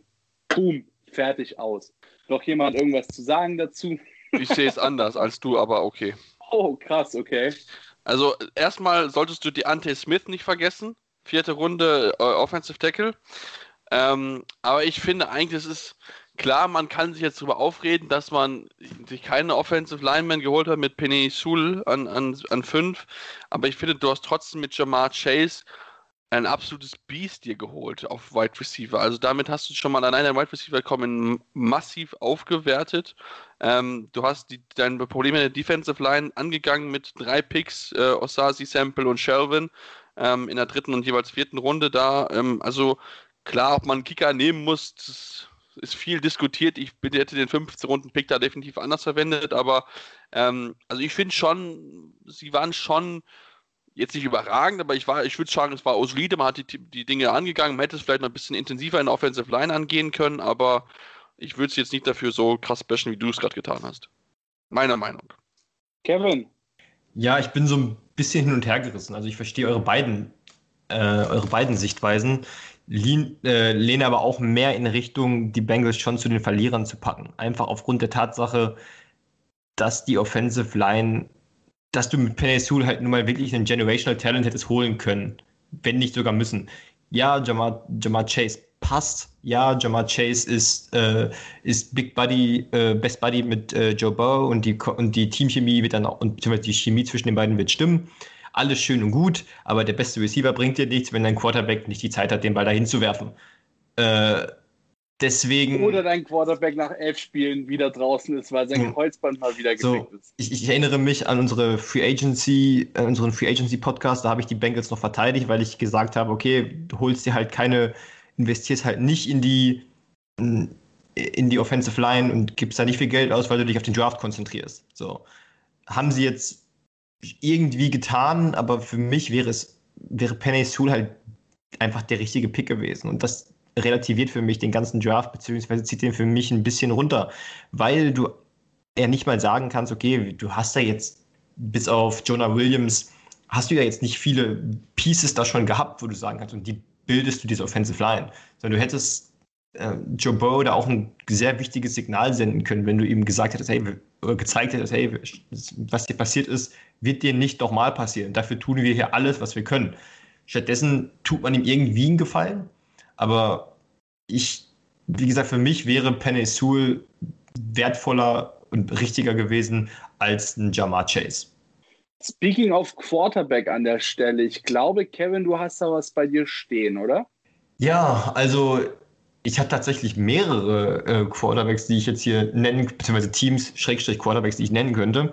Ich mache aber erstmal. So dieses, dieses eine krass prägnante Team, das da jetzt so seit dem Draft ein ziemlich krasses Problem auf ihre Quarterback-Position bekommen könnte. Ja, gut, reden wir über die Green Bay Packers. Machen wir es, machen wir es. Reden wir über die Green Bay Packers. Ähm, also ich möchte gar nicht so sehr darauf eingehen, was sich da auch über Aaron Rodgers äh, medial breit gemacht hat und dass er weg möchte und so weiter und die Packers ihn nicht gehen lassen möchten. Könnte man wieder eine ganze Folge mitfüllen. Ähm, sie haben in der ersten Runde mal wieder einen Defensive-Spieler genommen, in der zweiten Runde dann auch und in der dritten Runde dann endlich einen Receiver. Amari Rodgers, Clemson Tigers, guter Mann, aber mehr, eben auch nicht mehr. So und für mich war dieser Draft ich habe eine Statistik gelesen, beziehungsweise ein Fun Fact eher, die letzten elf Erstrunden-Picks der Green Bay Packers. Zehn davon waren Defensive-Spieler und einer war Offense-Spieler. Wisst ihr, wer der Offense-Spieler war? Aaron Rodgers. Nein, John Love. Oh. Nein, der Nachfolger von Aaron Rodgers. ja. So, und ich habe mir gedacht, so, oh mein Gott. So, ich meine, wenn man so ein bisschen relativieren möchte, kann man sagen, ähm, okay, wenn du, den guten, wenn du einen guten Quarterback hast, konzentrierst du dich auf die Defense, weil du, weil du sagst, okay, die, die, unser Quarterback trägt schon die Offense. Aber so viele Picks, die schon in die Defense investiert wurden, anstatt Aaron Rodgers, einem der besten Quarterbacks der Liga und aller Zeiten, anstatt ihm auch nur ein bisschen Hilfe zu geben und seine wenigen Jahre, die er auf elitärem Level noch hat, noch zu nutzen, um ihm vielleicht endlich diesen zweiten Championship zu besorgen. So. Das, das, das kann doch nicht zu viel verlangt sein. Und deswegen müssen für mich die Packers einfach bei den Verlierern rein. Nicht, weil die, weil, weil die andere, weil die Picks im isoliert betrachtet schlecht sind oder, die, oder das Talent dieser Spieler nicht gut ist. Gerade Murray Rogers ähm, ist für mich ein sehr guter Spieler und für die dritte Runde auch absolut okay. Aber für das, was die Packers gebraucht hätten, mit der Situation, dass du einen Quarterback hast, der unzufrieden ist, so, dann sowas zu machen, ach, weiß ich nicht, das, das, das, da fehlen mir auch langsam die Worte. Und ich, ich finde es ich find's schade für Packers-Fans. Ich finde es schade für Aaron Rodgers. Ich, wenn Aaron Rodgers bleibt, gehe ich nicht davon aus, dass die Packers ähm, schlecht sein werden in der kommenden Saison. Dafür ist das Talent dann doch zu groß. Aber sie werden, das ist wahrscheinlich kein wirklicher Hottag, sie werden wieder an dieses Glass Ceiling kommen, wo das Talent dann nicht mehr ausreicht. Das kommt dann daher, dass du dir die Spieler, die dich dann nicht nur ins Championship Game, sondern in den Super Bowl bringen, dass du die nicht in der dritten Runde in Form von Amari Rogers ziehst, sondern indem, indem du den guten Offensive-Spieler in der ersten Runde holst. Es ist, in meinen Augen, ist es einfach ein Major Disrespect an, an Aaron Rodgers. So, fertig. Vor allem, du hast gesagt, so, wir haben jetzt lange nichts oder seit elf Jahren keinen kein Wide Receiver oder so großartig irgendwie in der ersten Runde gedraftet. Ähm, und vor allem hast du halt wirklich deinen Quarterback dann dran stehen, der dir jetzt seit Jahren sagt, ey, bitte holt mir einfach einen vernünftigen Wide Receiver in der ersten Runde. Und es passiert einfach nicht. Also ich kann wirklich jegliche, jegliche Frustration, die bei Aaron Rodgers da irgendwie mitschwingt, kann ich absolut verstehen.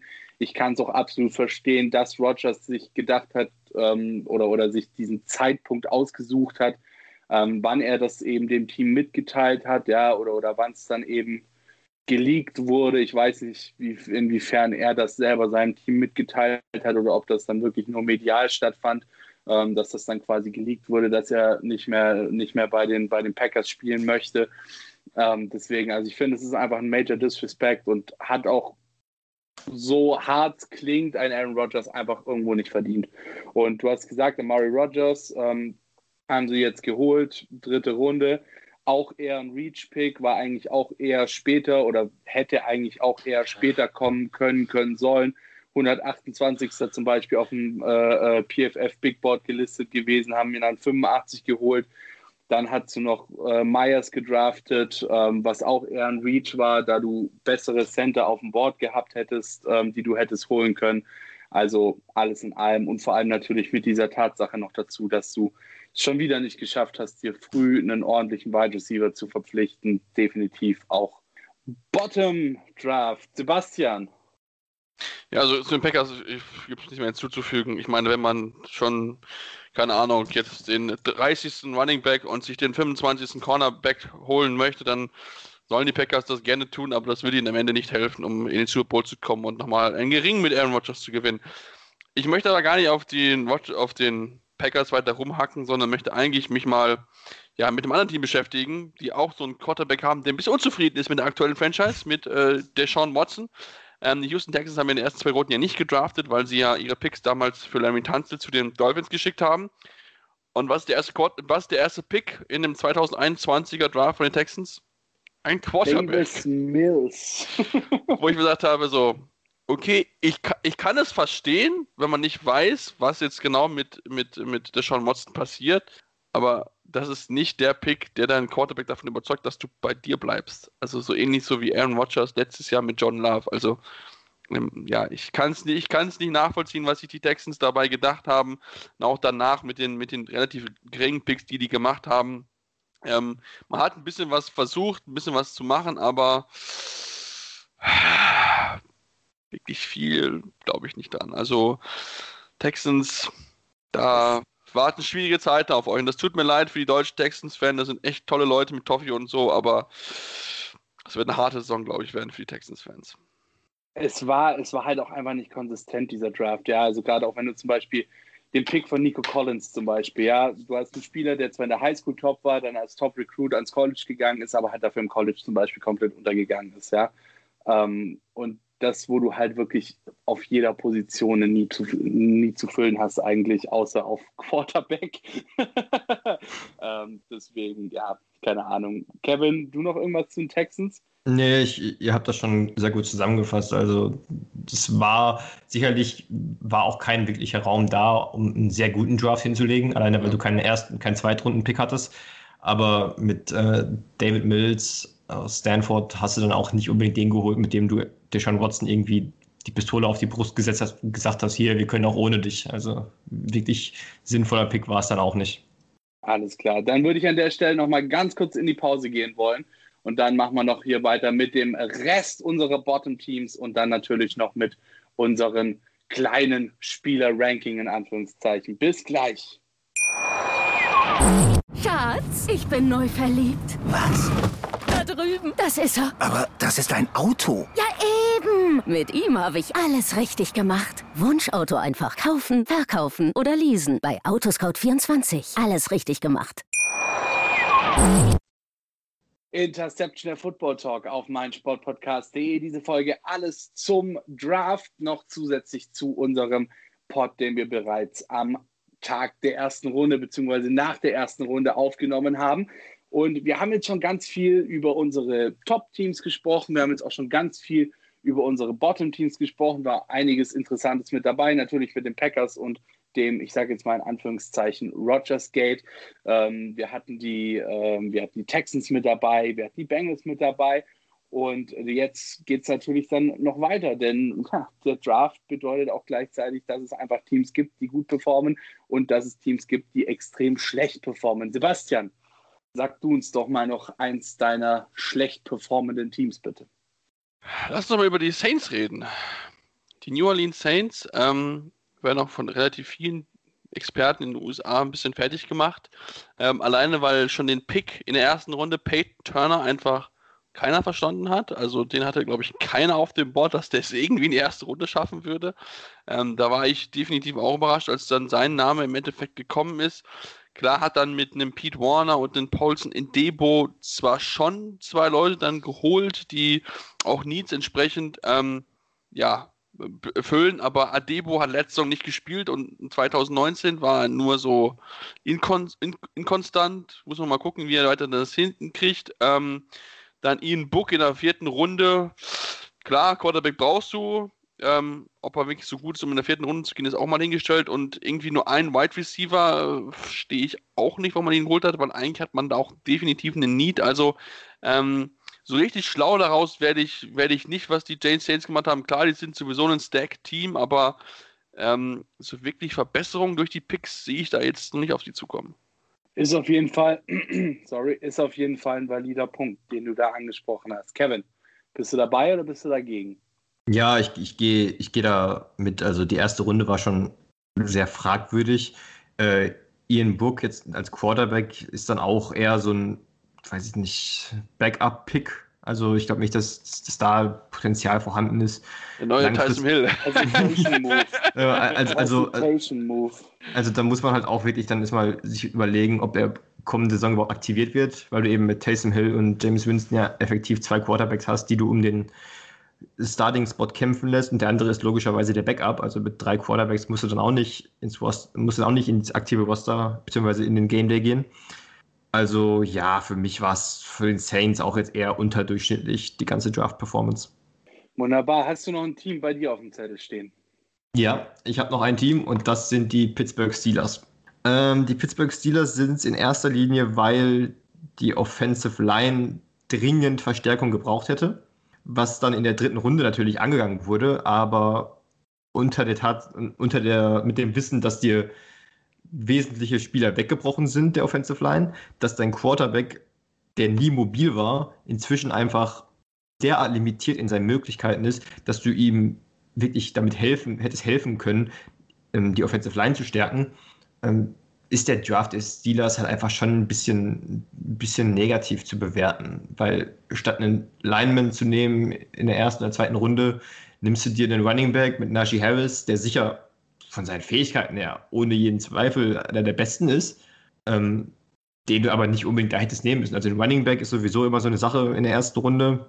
Ähm, und dann nimmst du dir in der zweiten Runde einen Tight End, also Pat Freiermut oder wie auch immer man es ausspricht. Das ist dann auch so ein Pick, wo ich mir, wo ich mich frage, wie mit, wie, inwiefern hilfst du deinem Quarterback ähm, da wirklich weiter? Besonders unter dem, mit dem, mit dem Wissen, dass du eben eigentlich gute Receiver hast, die dann Big Ben gar nicht wirklich utilisen, also benutzen kann, wenn du die Offensive Line nicht wirklich nachhaltig verbesserst. Also ich vielleicht entpuppen sich die Picks, die sie dann in ab Runde 3 getätigt haben, als äh, gewinnbringend und vielleicht funktioniert die O-Line, beziehungsweise hält so gut, dass, die, dass der Running Back, sprich Najee Harris, dann auch funktioniert, dass vielleicht sogar der Tight End funktioniert und dass die, dass die Receiver auch wirklich gut eingesetzt werden können. Trotzdem fand ich die Strategie, die die Steelers im Draft gefahren haben, ein bisschen merkwürdig. Alles ja. klar. Ja, ich habe. Achso, wolltest du weitermachen oder soll ich noch kurz? Nee, nee, also ruhig, ich wollte nur mal kurz sagen, dass ich das genauso sehe. Kannst ruhig weitermachen. Alles klar. Ja, ich habe an der Stelle jetzt auch noch die ähm, Seattle Seahawks, einfach alleine schon aufgrund der Tatsache, dass sie nur drei Picks überhaupt hatten in diesem Draft, ja. Runde 2, 56, Wide Receiver, Dwayne Eskridge, äh, Runde 4, 137 Cornerback Trey Brown und Runde 6 208 Offensive Tackle Stone Forsyth.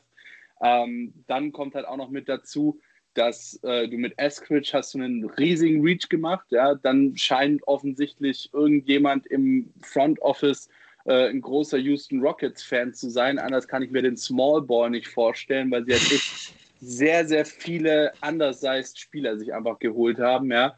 Ähm, also ich verstehe den kompletten Draft der, der Seahawks in diesem Jahr überhaupt nicht. Wie gesagt, alleine schon aufgrund der Tatsache, dass du nur drei Picks hattest, schiebt sie so mal, schon mal extrem stark in die Bottom-Teams mit rein. Ähm, und die Tatsache, dass du dann mit diesen drei Picks nicht krass executed hast und die krassesten Steals der Welt gefahren hast, ähm, sind die Seahawks für mich definitiv ein Bottom-Team. Sebastian. Ja, also ich bin, ich bin da bei dir. Ähm, ich finde Wide Receiver Position in der zweiten Runde, das war überhaupt nicht eine Position auf Need vielmehr. Also auf, aus welchem Grund brauchst du einen Wide Receiver? Ich meine, du hast genug fähige Leute eigentlich im Kader drin stehen. Ähm, geh doch viel mehr auf, auf Defensive Line, geh auf Offensive Line. Also du hättest die Lines definitiv stärken müssen. Ähm, hast du zwar dann gemacht mit deinem einen, mit deinem letzten Pick, dann irgendwie noch so ein White, so ein Corner, äh, so ein Tackle dich daher zu holen, der äh, so ein Swing Tackle sein kann. Ähm, aber seien wir ganz ehrlich, um die Probleme mit äh, ähm, die Probleme mit Russell Wilson zu lösen, hätte dort definitiv ein guter Offensive Lineman hergemusst und kein fünfter Wide Receiver, der vielleicht mehr Special Team spielen wird, als er wirklich in der Offense Spielzeit bekommen wird. Kevin, du noch was zu unseren Bottom Teams zu sagen? Nee, also ähm, Seahawks waren von vornherein sicherlich ein Draft, den man nicht wirklich in seiner Gänze bewerten kann aufgrund der geringen Picks, aber die Picks, die sie dann getätigt haben, waren sicherlich nicht die, nicht die besten. Das kann ich so unterschreiben. Sebastian, ich glaube, du hattest noch ein Team, ne? Ja, ein Team oder zumindest einen Namen, sage ich es mal so. Ähm, ich würde gerne noch auf die Liste aufnehmen Carson Wentz. Werde ich jetzt wundern, hä, wie Carson Wentz, das macht aber irgendwie gar keinen Sinn. Doch, denn wenn man sich die Offensive Line anguckt, der äh, Indianapolis Colts, fehlt dort Antonio Castonzo, der seine Karriere beendet hat. Und ähm, ja, ich glaube, alle Colts-Fans haben irgendwie darauf gewartet, dass man einen neuen Mann für Castonzo draftet wir stehen am Ende des Drafts, es ist kein neuer Mann gekommen. Im Endeffekt sieht es sehr danach aus, dass Quentin Nelson, der Guard, zum Tackle umgeschult wird, weil der einzige Tackle, den die Colts genommen haben, war an 248 Will Frears von Penn State. Ähm, ja, ob der sofort Day One Starter wird, ich wage es zumindest arg zu bezweifeln. Deswegen, ähm, ich kann es nicht ganz nachvollziehen. Man hat wieder Defensive Line gestärkt, ist vielleicht gar nicht so verkehrt, weil schon da mit Sicherheit noch ein bisschen was gebraucht hat, aber ähm, dann noch den werde ich, vierten, fünften äh, Teil in dir äh, rauszunehmen mit äh, Karl Granson, der Karl Granson mit Sicherheit ein guter Spieler ist, möchte ich ihm gar nicht absprechen, aber das ist auch keine Position, das ist keine Position auf Need. Das brauchst du nicht. Ähm, deswegen, ja, Carson Wentz, du tust mir ein bisschen leid, dass du demnächst von der, rechten, von der linken Seite durchaus Druck bekommen könntest. Ähm, das wäre, ist für ihn natürlich bitter, aber ähm, ja, es ist eine riskante Strategie dort. Chris Ballard fährt, die ihn nicht eigentlich für einen der besten GMs halte, aber da hat er bewusst oder unbewusst eine Stelle übersehen, wo er hätte agieren müssen. Ja gut, ich meine, zum Glück ist Carsten Wentz ja nicht verletzungsanfällig, insofern. Na, gar nicht. Ja. ähm, Kevin, deine Meinung dazu? Ja, ähm, kann ich, kann ich äh, Sebastian nur beipflichten. Also sicherlich hat er auch, also ich will es den Kurz gar nicht unterstellen, aber spielt natürlich so ein bisschen mit rein in dieses ganze Narrativ, dass Carson Wentz so ein bisschen in der Bringschuld ist so dass er jetzt in der kommenden Saison unter Beweis stellen muss, hey, ich kann immer noch dieser MVP-Level Quarterback sein. Und die Colts packen, also haben ihn jetzt nicht unbedingt in die beste Situation gepackt dafür, indem sie ihm einfach keinen, keinen guten Offensive Lineman da gebracht haben. Sicherlich, Quentin Nelson ist einer, wenn nicht der beste Left Guard, aber vom Left Guard mal eben auf Left Tackle umzuschulen, ist halt auch nicht so einfach. So, da bringt deren Talent auch nicht so viel weil das nun mal von, von, von, von den Anforderungen her einfach ganz anders ist. Also das ist nochmal ein ganz anderes Level. Und ja, es ist undankbar für Carson Wentz, der im schlimmsten Fall wieder nicht zeigen kann, dass er noch irgendwo, wie schon gesagt, dieser MVP-Level Quarterback sein kann. Und es wäre schade, wenn wir am Ende der Saison dann wieder sagen, ja, wer weiß, was Carson Wentz hätte sein können, wenn, Punkt, Punkt, Punkt Denn ich hatte eigentlich, und vielleicht wahrscheinlich wir alle, hatten eigentlich gehofft, dass diese Saison bei den Colts uns genau die Frage beantworten würde. Welcher, was für ein Quarterback ist Carson Wentz denn nun eigentlich? Einer, der in den letzten Jahren das Opfer vom schlechten Management der Eagles war und von Verletzungssorgen geplagt wurde? Oder doch nicht so gut, wie wir in der einen, Schrägstrich zwei Saisons, die er, die er bei den Eagles wirklich sehr gut war, ähm, ob er doch nicht der Quarterback ist. Also das, das finde ich dann ein bisschen, ein bisschen schade, dass uns diese Frage eventuell nicht beantwortet werden kann. Alles klar. Dann machen wir doch jetzt mal noch ein bisschen weiter mit unseren Spielern, die wir uns noch aufgeschrieben haben. Ähm, ich weiß nicht, Sebastian hat gerade eben einen Spieler genannt. Ähm, Kevin, magst du einfach mal weitermachen? Ja, ich kann das, ich kann einen Namen recht schnell abhandeln das ist für mich Andy Dalton. Ähm, man mag von ihm halten, was, was man will. Als, als bekannt wurde, dass er zu den Bears ging, durften war es sicherlich so, dass die Bears-Fans sich was Besseres erhofft hatten. Aber Andy Dalton kann in einem vernünftigen System mit vernünftigen Mitspielern durchaus funktionieren, hat auch Starting-Caliber-Talent. Jetzt war er letztes, letzte Saison bei den Cowboys in einer undankbaren Situation, wurde quasi in eine dysfunctional Franchise, zumindest in letzter Saison, reingeschmissen, nachdem sich Dak Prescott verletzt hat. Dann war er selber verletzt, beziehungsweise, glaube ich, Covid, äh, im, im Covid-Protokoll. Dann kommt er zu den Bears, hofft, dass er da die Offense anführen kann und auf diese starke Defense äh, quasi aufbauend nur ein solider Anführer für die eine solide Offense sein muss. Und dann traden die Bears halt hoch und holen sich Justin Fields. Also ich bin da sehr gespannt, ob Andy Dalton überhaupt mehr als vielleicht zwei, drei, vier Starts bei den Bears macht, bevor sie Justin Fields dann äh, starten lassen. Und ich finde es halt schade, weil ich mir für Andy Dalton schon gewünscht hätte und gerne gesehen hätte, wie die Bears mit ihm bei diesem ganzen Saisonverlauf gespielt hätten. Alright, wunderbar. Ich habe tatsächlich bei den, bei den äh, Top-Spielern, habe ich einen Spieler, den wir schon mal vorhin gehört haben, ähm, der vielleicht von dem Team, wo er hingekommen ist, jetzt nicht unbedingt top ist. Ähm, Zach Wilson, ja, wir haben vorhin ganz am Anfang schon drüber gesprochen, dass wir jetzt bei den New York Giants, äh, bei den New York Jets, sorry, ähm, dass wir jetzt bei den New York Jets alleine durch die Geschichte rund um seinen Darnold schon mal ein bisschen vorsichtig sind, was äh, Quarterbacks angeht. Ähm, aber ich finde, es ist halt einfach irgendwie so eine krasse Story, wie er halt doch jetzt relativ erdrutschartig da reingeslidet ist auf diesen, auf diesen zweiten Pick. So, ja, weil ich meine, vor ein paar Monaten hat kein Mensch eigentlich über Zach Wilson gesprochen. So. Und ähm, dementsprechend habe ich ihn def also definitiv als, als Draft-Gewinner, auch wenn natürlich, wie gesagt, das Team, wo er hingekommen ist, jetzt nicht die beste Destination ist, aber ähm, seine, seine persönliche Draft-Story quasi, dieses erdrutschartige Rutschen auf den zweiten Pick, ähm, wollte ich einfach nochmal irgendwie so ein bisschen extra würdigen. Sebastian. Ja, also ich meine, man kann ja auch so ein bisschen auch über, über noch ja, Jungs sprechen, die noch ein bisschen unter, unterwegs sind, also die quasi noch keinen Vertrag unterschrieben haben, beziehungsweise noch so ein bisschen darauf wartet, also die äh, unsigned Rookies, also zum Beispiel einen, einen Jamie Newman, ähm, der, wo man ausgegangen war, okay, gut, der könnte vielleicht so in den späten Runden gehen, das aber im Endeffekt dann nicht geschafft hat. Ähm, lag wahrscheinlich auch daran, dass er äh, letzte Saison nicht gespielt hat, wenn ich das richtig in Erinnerung habe. Ähm, also da gibt es auch so einige, wo ich so denke, ja gut, die sind, die sind gefallen, aber ich denke, das ist auch einfach so dieses Thema aktuell im Draft, ähm, wo man einfach, glaube ich, wo die Teams vorsichtiger sind, weil einfach dieser Draft-Prozess vorher nicht so stattfinden kann. Interviews ist schwierig, medizinische Überprüfung nochmal genau, also wie gut sind die und sagen wir ganz ehrlich, mit der Hand zu stoppen, äh, die Zeit von einem 40-Yard-Dash ähm, und dann, naja, sagen wir so ein bisschen pro Spieler zu sein, ist jetzt auch nicht unbedingt das, was, was man sich unbedingt vorstellt. Deswegen, ähm, ja, bisschen sehr, sehr kurios, deswegen gibt es einige, die abgerutscht sind. Tut natürlich für die Jungs leid, aber ich denke, wir werden dieses Jahr oder in der kommenden Saison, glaube ich, einige undrafted Rookies sehen, wo wir uns denken, mein Gott, warum hat den eigentlich keiner genommen? Wunderbar. Kevin, hast du noch was zu sagen? Nein, das Ganz war's. also grundsätzlich Wunderbar. schon, aber, aber bezogen auf das Thema nein. Sebastian, hast du noch was zu sagen? Eigentlich nicht. Also ich sage nur, ich habe Bock drauf und ich habe mir schon mal Gedanken gemacht, eigentlich müsste man mal so zwei, drei Jahre nachdem der Draft stattgefunden hat, das Ganze mal nochmal evaluieren. Ich glaube, das wäre noch viel spannender, weil man jetzt einfach noch nicht weiß, wie die Jungs performt haben, aber einfach sich da mal in zwei, drei Jahren zu unterhalten, okay, gut, wie gut waren unsere Takes und ähm, hat das eingetroffen, was wir gesagt haben. Das wäre, glaube ich, mal ganz spannend. Alles klar. Dann schneidet mit. Schreibt euch auf, wie unsere Takes waren zu den einzelnen Teams und zu den einzelnen Spielern.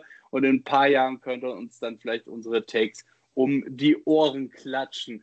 Ja, das war's dann auch. Ihr habt lange durchgehalten ähm, und dementsprechend sagen wir an der Stelle jetzt mal Tschüss, Interception Football Talk auf meinsportpodcast.de.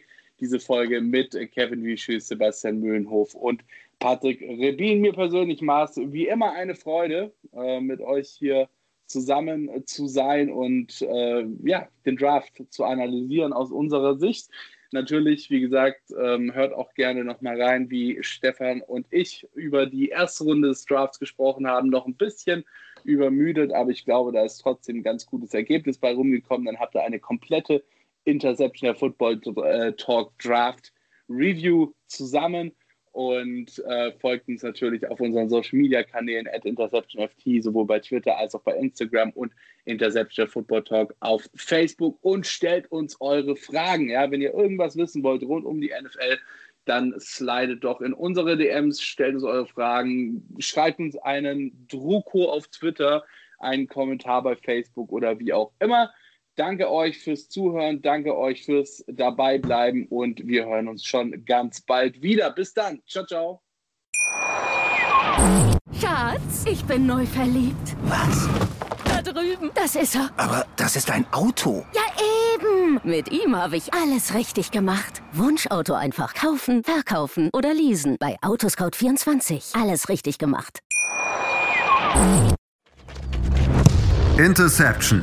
Touchdown! Der Football Talk auf meinsportpodcast.de.